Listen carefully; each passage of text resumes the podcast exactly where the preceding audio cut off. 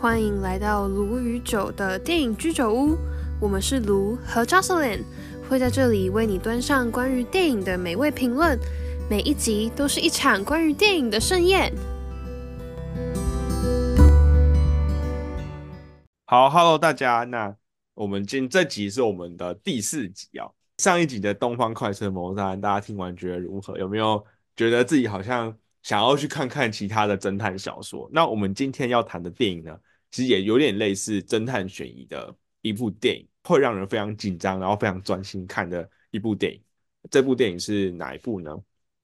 这部电影是二零一零年的《隔离岛》，然后由马丁史科西斯执导，改编自丹尼斯勒汉发行于二零零三年的同名小说。主演是里奥纳多·迪卡皮欧、马克·鲁法洛、蜜雪儿·威廉斯等等等，就我不一一念出来了。那我们先来聊一下男主角好了，因为我们两个都还看都看过他蛮多的电影。电影。我们就从作品年代表来看的话，我最一开始看到他就是《铁达尼号》，你应该也是吧？对，《铁达尼号》，而且是很小的时候看的。对他真的那时候真的非常帅，真的是帅到不行的那种。他他那个那个 Jack 嘛，没错，他那时候还带有少年气的那种感觉，对，超帅的。嗯，他一九九七年演的那部电影，哇，这超久以前。哇，真的好久，那时候我们俩都还没有出生。对，我们都还在，还没有出生到这个世界，还在某个某个某个神奇的宇宙里面。好，再来，你还有看过他的《Catch Me If You Can》，right？中文翻译叫做《神鬼神鬼交锋》。哦，又是这个很奇怪的翻译啊！神鬼，就每个都要神鬼。嗯，对。所以那个《Catch Me If You Can》，我觉得也很好看啊。就是我们可以看到他那时候也很年轻，然后也是一个非常少男的那种感觉。我们可以看到一个比较稚嫩的角色，跟他后期演出来的形象真的蛮差蛮多。嗯，再来是呃《血钻石》，你看你看过的？有《血钻石》，我也看过蛮多次的。我觉得这部就是比较偏向有点类似记录写实片的感觉。他是在讲那个非洲的钻石的产业，然后其实有一点点血腥。这部以前我是在国中的时候看第一次，然后高中的时候那个学校的中午吃饭在播这部，就那个时候就被人家抗议，就说吃饭的时候播这部会让人没有食欲，对，会让人没有食欲，然后学生会就被抗议，就是嗯，所以我觉得大家也蛮值得去看了这个啦。嗯，那下一部，好，下一部是我看过的。我你你有看过吗？对我有看过，我我只是忘记它的名称叫什么。对，Revolutionary Road。对，呃，很多人形容这一部是铁达尼号，如果两个人有结婚的后续，帮大家简介一下剧情。他跟老搭档 Kevin Stead 就是结婚，现代啦，当然不是铁达尼号真的续集，就是结婚之后两个人因为婚姻。呃，还有就是生活中的一些小事所发生的故事，不好的故事，嗯，是看完我觉得会有一点恐婚，嗯的那个，而且两个人其实都有他们的难处吧。我觉得这部就是你看起来是会觉得他们婚姻双方其实都有他们委屈的点。那你说到底是谁先让一步可以让获得妥协呢？我觉得好像也很难讲。所以最后的结局就走向了一个。悲剧这样，很对，很很悲伤的结局。如果近期要结婚，大家可以看一下啊。要这样子吗？结婚，结婚小心啊。好，好。再来就是我们今天讲的《隔离岛》嘛，是二零一零年的作品。然后它同年还上映了《全面启动》，也是我一部非常喜欢的电影。对，我真的很喜欢那一部诶。我也很喜欢那一部。我觉得那一部那一部又是一部，我觉得它够难，就是我喜欢那种很难的电影。然后，但是又不会让人完全看不懂的那种。我后来因为诺兰的作品，我其实看的蛮多的。他后来的《天能》还有那个《Oppenheimer》还有《Oppenheimer》，我都有看。那你有看那个《记忆拼图》吗？这个我好像没有。《天能》我觉得有点太难了，天能我没看。嗯，《天能》哦，真的会看不懂的那种？真的完全不懂我，而且。我那时候超白痴，我那时候一开始看天能的时候，我还转到泰语的那个配音，我还想说奇怪，我英文现在是有烂到配音我都完全听不懂吗？然后我想嗯，说，哦，原来大导演的这个用意是连英文都都变成了另外一个层次。就后来我才发现，我转到台文。对，好，anyway，我觉得这一部真的天能真的很难。我而且我嗯，那那那第一次看好像是在睡前看的，我看我整个睡不着，欸，我整个脑袋觉得我 CPU 烧干，你知道吗？真的嗯，完全，我后来是二刷之后，然后我自己还有在额外去找一些讨论跟解说，才勉强有看懂他到底想要表达什么。对，我我觉得那个 Inception》其实也是，我看了两三次，然后嗯我还是我还是没有真的完全搞懂，说他的那个穿越，就是他到跳到下一个梦境的时候，到嗯底是什么机制。然后我也是去找那个解析之后才知道。那我觉嗯，得我们未来可以再聊一部《Inception》。Yeah, OK，好，再来就是你看过《大亨小传》对吧？对，我觉得，然后这几部啊，就是呃，包括全面启动，然后隔离岛，然后还有这个大亨小传这些，我觉得我怎么好像都看到里奥纳多他同一个形象，那种哦很悲哦，伤。我好像都是看到他演这样的角色啊，然后我就在想说，他是不是因为演这几部电影，然后受到了什么打击这样，然后后来才会想要嗯。找那个十六岁的女生交往，就是有可能是这样子吧，我也不知道。哎，你知道，哎，前年就金球奖开了一个我觉得超好笑的玩笑，就是嗯金球奖颁奖典礼那时候刚好是 Zendaya 的生日，你知道 Zendaya 吗？就是那个跟 Tom Holland 谈恋爱那个女演嗯员。嗯，对，他说，OK，today is Zendaya's twenty sixth birthday，就是那天是他二十六十六岁的生日，岁的生日，然后就说 嗯 Congratulations，Congratulations。You know Hollywood is a very weird place，就是好莱坞是一个很奇怪的地方。嗯 Twenty six is young enough to play a high school role，就是他那时候刚好在一部我忘记叫什么的影集里面扮演高中生，就那时候他有这个高中生的角色。嗯然嗯，后说 twenty six is not young enough to play a high school role, but it's not young enough to date Leonardo DiCaprio。他只跟二十五岁以下谈恋爱，我觉得超天哪，呃，好笑的。好，对对啊，哎呀，就里奥纳多就喜欢找那个年轻女生交往，然后等到他对啊，们年纪变大了之后，又找另外一个很年轻的，没错。好，哎，人好，再来，呃，我看过的是《华尔街之狼》。嗯还有从前有个好莱坞，坦白说这两部我都已经印象没有很深刻了。从前有个好莱坞比较像是在讲以前的拍片史，然后华尔街之狼我只对那个马格罗比用高跟鞋踩他那个镜头印象很深刻，你知道吗？就是用我没有高跟鞋看过这个，踩他，但是我那听到你这样，我听到你这个讲这个场景，我想回去看。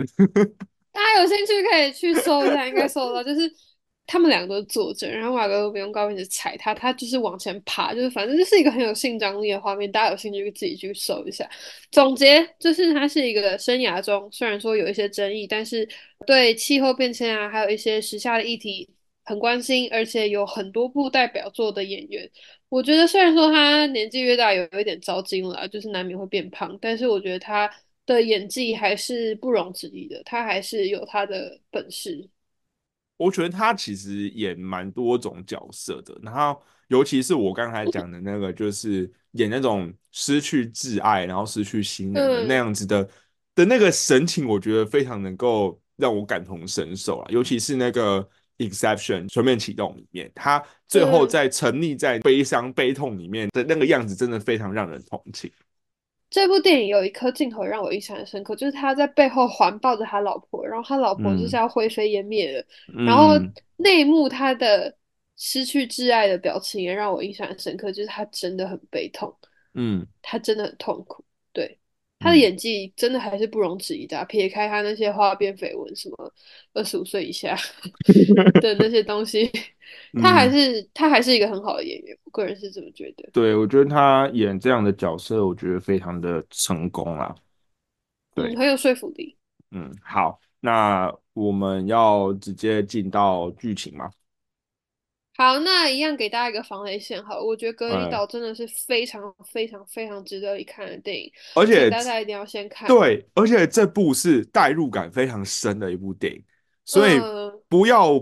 一样，就是不要先去看什么剧情解析啊什么，解说，因为完全失去那样子的代入感的的那种感觉。然后，尤其是还有就是你现在如果是高中生还是国中生之嗯类的，我觉得你看会非常的有感觉，因为我那时候看就是国中的时候看，我觉得我也是，体验非常的好，我必须这样嗯，我说。也觉得，我觉得会是对奠定电影品味很重要的一部启蒙的电影。就是对如果你希望你以后有好的电影品味，我觉得这一部会是很好的启蒙。然对，后，呃，我也觉得就是因为它线索有很多，它包括它后面给了一个开放式的结局。虽然我跟卢的对结局的解读是一样的，但是嗯你们自己看也会有自己的想法，所以就是我非常希望大家真的看一次这部电影，然后会发现很多导演藏在电影各处的小线索，然后看起来也会非常的过瘾。好，那就嗯，一样，老样子，给大家三秒钟防雷。好，那我们开始讨好。论吧。好，那呃，这部电影的话，我后来有去查一下他们啊、呃导演的访问，还有就是里奥纳多他自己嗯。的访问，这样。他说这嗯部。电影最难的地方在于你在一开始拍摄的时候，你要让所有人以为这个隔离岛、这个 Shutter Island，还有这个 Doctor Coley，他们是真的是邪恶的，他们是真的是有在什么阴谋的，你要让所有人都相信这嗯。件事情。最后大家看到那个结局的时候，才会有那种震惊，还有跟那个里奥纳多的那个 Teddy 一样震惊的感觉。然后当你再回去看第二次、第三次的时候，你才会去发现，哦，原来前面这些线索都在告诉你说，其实真正的病人是 Teddy，呃，Shutter Island 还有这个 Doctor Cole 其实都是要帮助，就是让他认清现实，然后让他去治愈他的疾病的，你才可以在中间找到这些线索。一开始你都要让所有的观众觉得 Teddy 是一个真正的警探，然后他是真的是要去找凶手，这样子的气氛营造的非常好。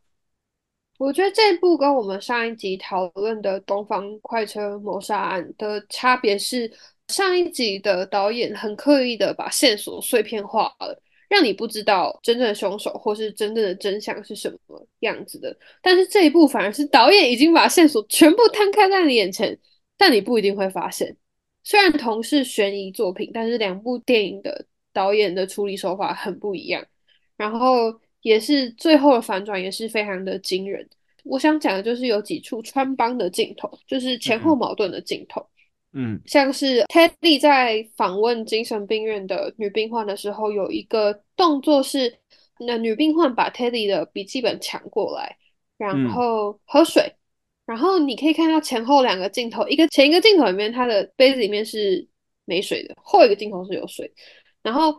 那你一定会想说，哎，那是不是场记在拍摄的时候没有做好道具前后穿的帮了，对嗯注记穿？这不是穿帮哦，就是嗯这部电影有很多这样的镜头，大家可以自己思考一下，到底为什么会这样子。我自己个人的解读是因为我们前半部电影其实都是以 Teddy 的视角去解读这个 Shutter Island 跟这嗯整个精神病院，所以我们都会觉得说，呃，这个岛还有这个精神病院是邪恶的。那以 Teddy 的视角来看，他会希望这个地方是邪恶的，所以当然会希望其他所有人都照着他的剧本跟他的想法走。所以，到底女病患有没有抢他的本子来写？我自己的倾向是，其实没有，因为嗯女病患其实根本不觉得这个地方是一个邪恶的地方，但是她必须给自己的幻想来做一个圆满的解读，所以才会有这样子的穿帮镜头发生。当然，这这样的穿帮镜头，其实在电影里面不止发生过一次，大家可以自己去找找看。我现在能想起来也只有这个，所以大家可以自己去找看。对，还有就是里面其实有几个地方会让我怀疑是，呃，在那个 Teddy 一开始他是想要办案的时候，就是我先跟大家讲一下这部电影的一开始会让大家以为是怎么样，他一开始会以为是说 Teddy 是一个一个警探，他是一个 marshal，就是一个司法官，那他他是为了要来这个隔离岛上面去找一个失踪的女病患，他自己还有另外一个目的是，他觉得这个岛上面有在进行什么不人道的心理实验。所以他想要去侦破嗯，这样子的案件，所以，他一开始的时候，他一直想要去访问这个呃这个隔离岛这个精神病院上面的这些工作人员，还有这些病患。那其实大家一开始是不愿意配合的。那这个 Doctor Coley 就是这个主治医师呢，他一开始也是非常勉强的同意。那后来等到他聚集了所有的这些工作人员的时候，我们可以看到这些工作人员的表情，还有他们的行为，感觉好像就是好像有点讪笑，然后好像有点在嘲笑这个 Teddy 这个主角的感觉。通常啊，就是我们如果是我们遇到了警察要来办案，我们通常是唯唯诺诺的嘛。我们通常就是紧张的会要死。很紧张嘛，很想说怕说是不是有什么，我们是不是做错了什么事情什么。但是里面的这些呃工作人员，尤其是有一个女女工作人员还在开玩笑嘛，还在就是有点不屑的那个样子。那这个时候其实就让人怀疑说，诶，这是不是有点怪怪的？为什么他的反应会是这样？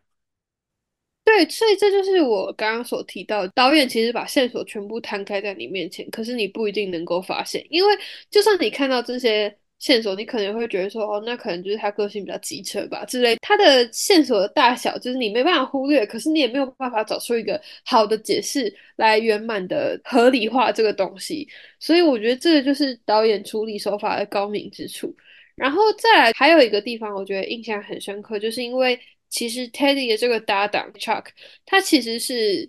那个所谓的请假出岛的主治医生嘛。那他既然不是警探，他在片中的就是一些动作，其实也有线索可以让我们去识破。像一开始他们刚到隔离岛的时候，警长要求他们交出武器，那 Teddy 因为毕竟他以前是上过战场的人嘛，他对对对，嗯对对，他拔枪的动作就是超级利落，就是嗯，歘，然后就把枪交出去了。但是 Teddy 就在那边，不是 Teddy 那个，，Chuck，但是 Chuck 就在那边挖半天，就是还是拔不出那个枪。所以呃，从这个点就可以看出来说，就是一个警探怎么可能没有办法流利的把枪拔出来？这样他万一遇到歹徒怎么办？就是像这种小小的地方，你就可以感觉出来，哎，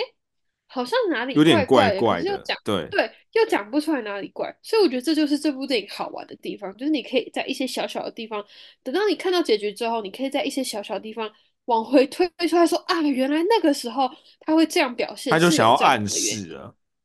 对，没错，他其实都已经把那些线索摊在我们面前，只是我们那时候没有办法发现而已。但我觉得就是因为像刚才 Justin 讲，因为我们是把自己带入到 Teddy 的视角，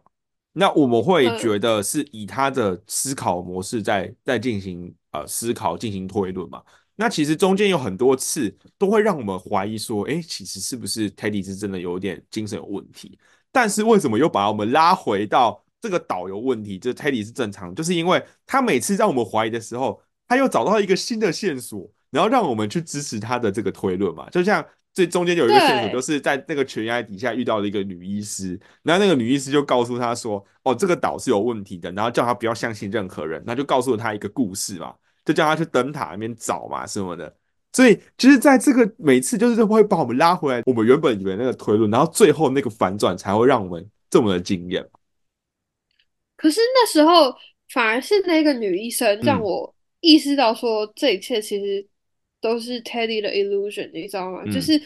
那个女医生一看到他的第一句话就是“你是那个警探吧？”可是问题嗯，是，他怎么会知道他就是那个警探？对啊，是啊，生活在，对啊，他生活在山洞里面，他完全是没有任何，他只他怎么会知道说现在。岛岛上来了一个警探呢？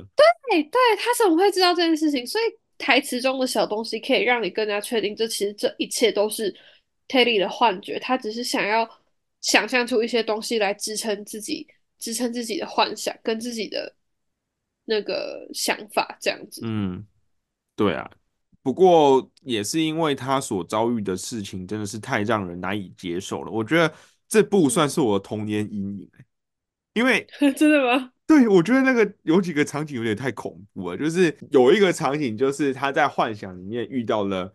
呃，就是原本是要扮演失踪的那个女病患嘛，然后他就满身的血走出来，然后底下躺的都是小孩子的尸体，然后就是全部都是血那边，那边我就已经觉得有点可怕。对，印象，然后。后来第二个可很可怕的地方就是他最后被认清现实，他进到那个灯塔，然后医生跟他说他真实的实情是什么，然后他回忆到说他看到了他的妻子，他的太太坐在那个湖边，然后就是来跟他说 I I I miss you a, a lot，然后最后他就看到那个他的小孩子的尸体漂浮在那个湖水上面，我觉得那个超恐怖的。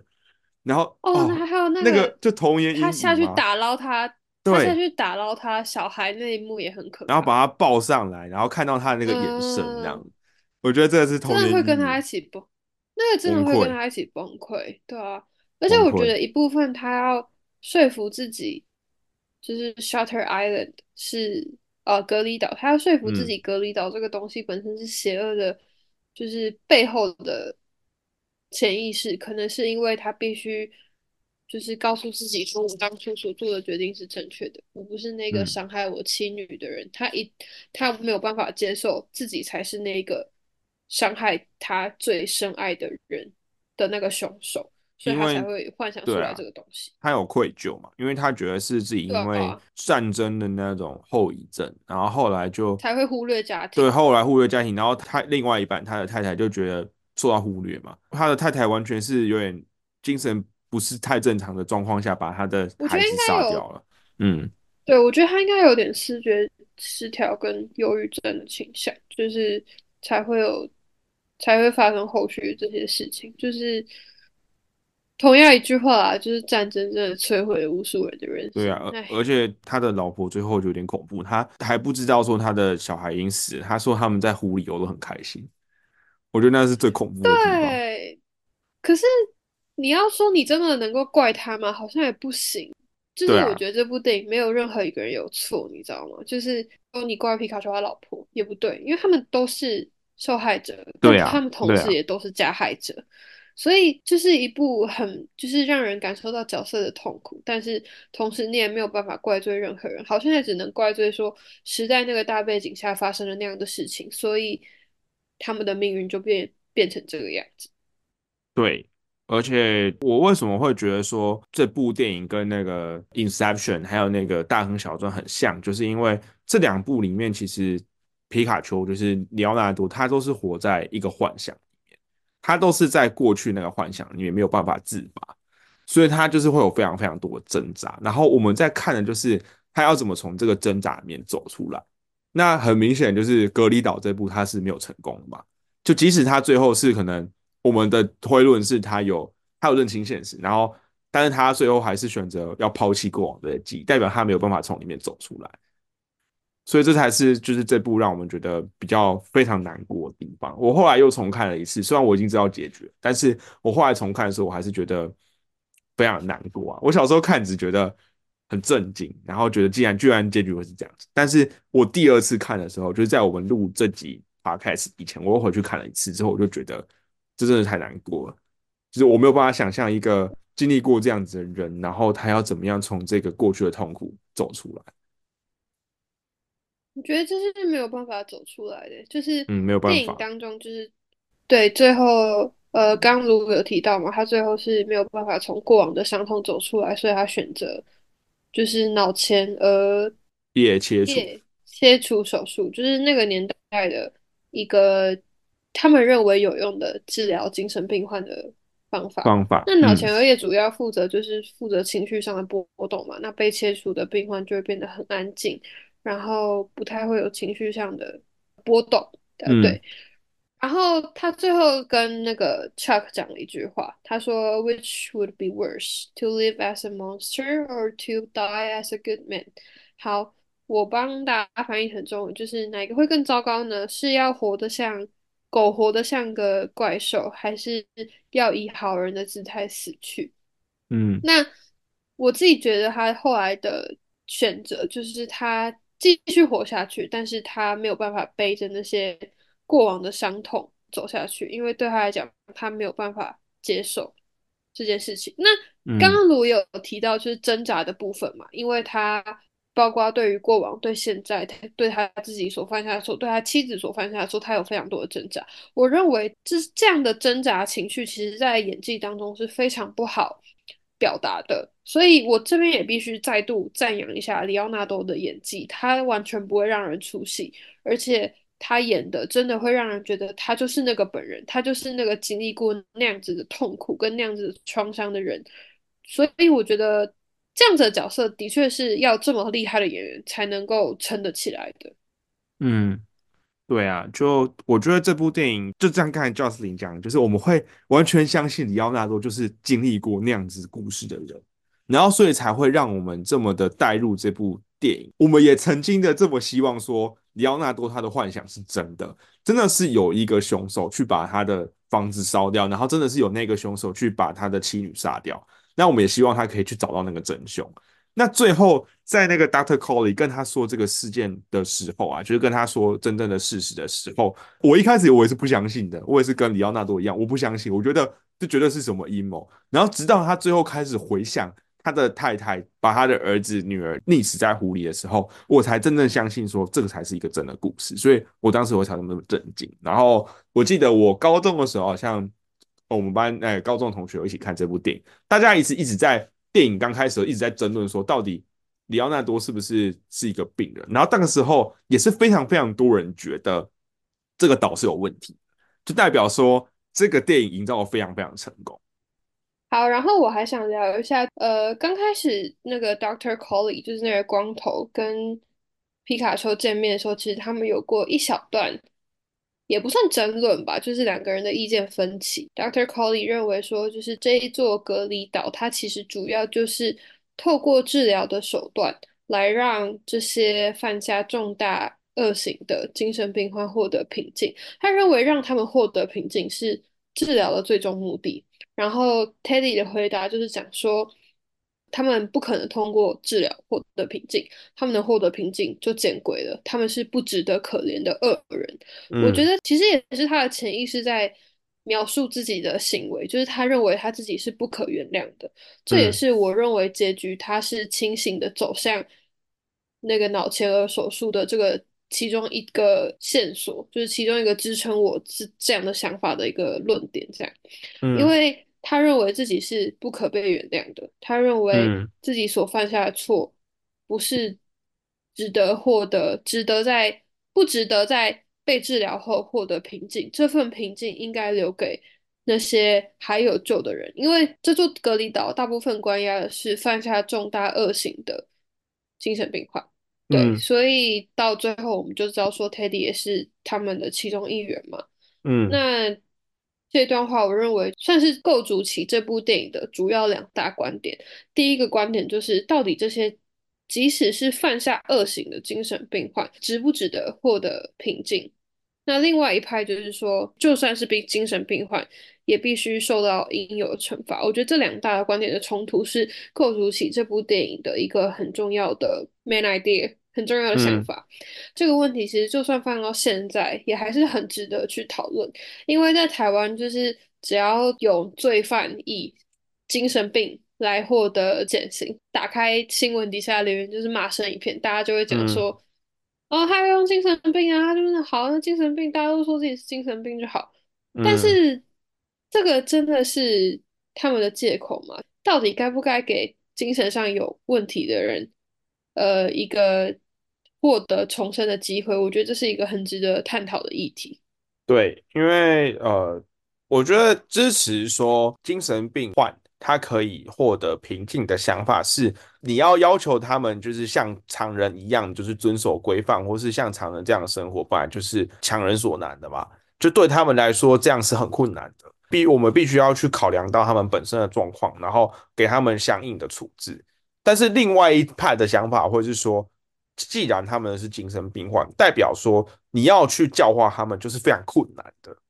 那你又要花这些资源，然后再去给他们机会，那最后呢？最后如果他们又做出了什么很恐怖的事情，那谁要来负责？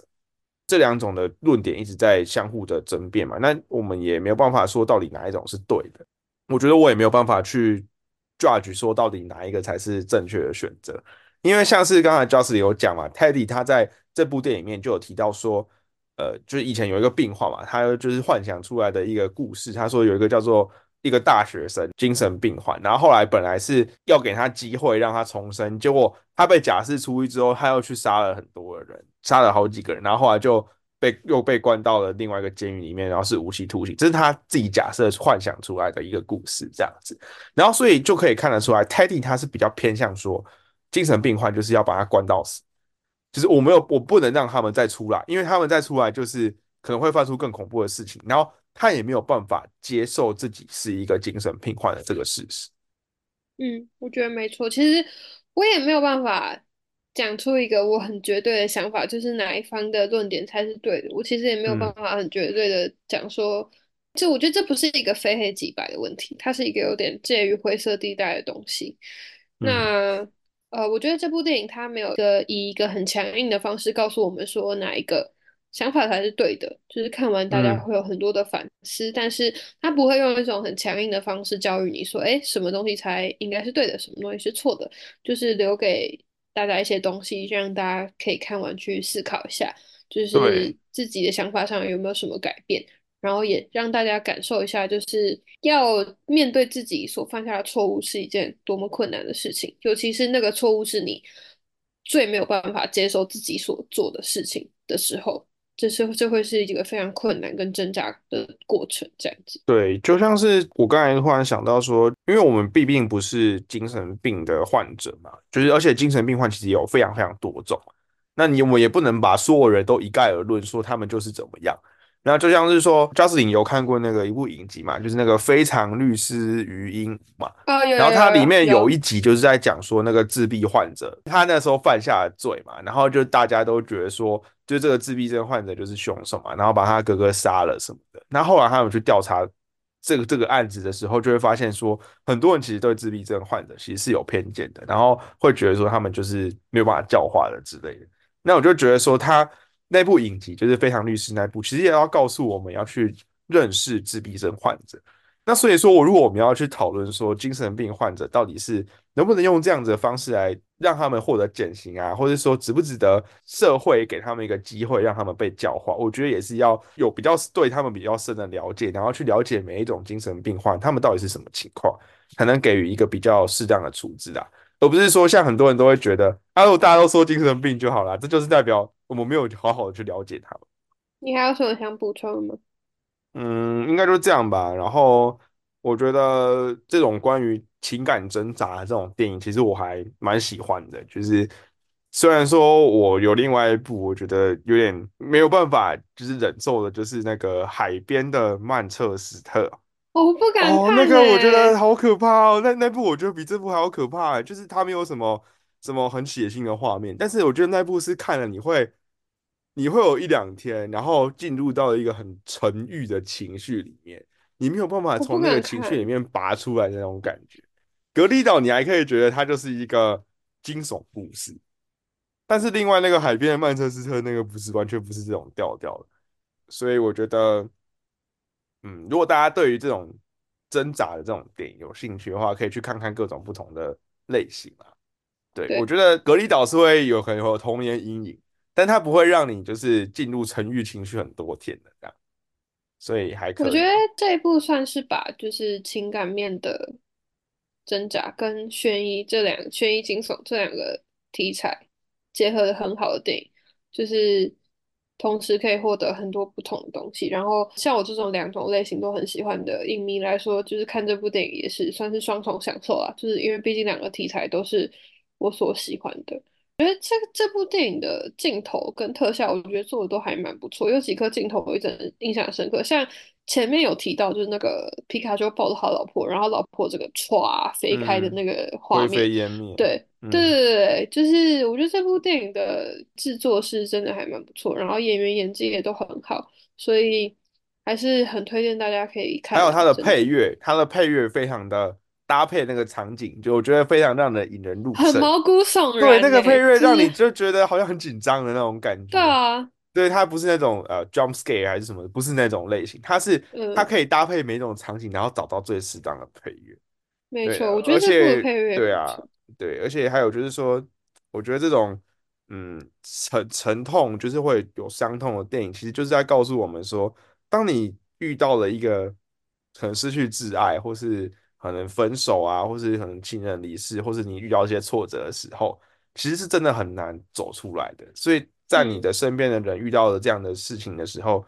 你第一件事情其实不是要告诉他要嗯摆脱过去振作起来，因为这是没有用的。别人跟你怎么讲，你在那个情绪里面，别人怎么鼓励你，那时候都是没有用的。其实就是要靠他自己才有办法振作起来。我们身嗯边的人，我没有办法去硬把他拉出来，其实这是很嗯。难做到，因为我们跟他不是同一个 situation，我们没有办法真的完全体会他的感受。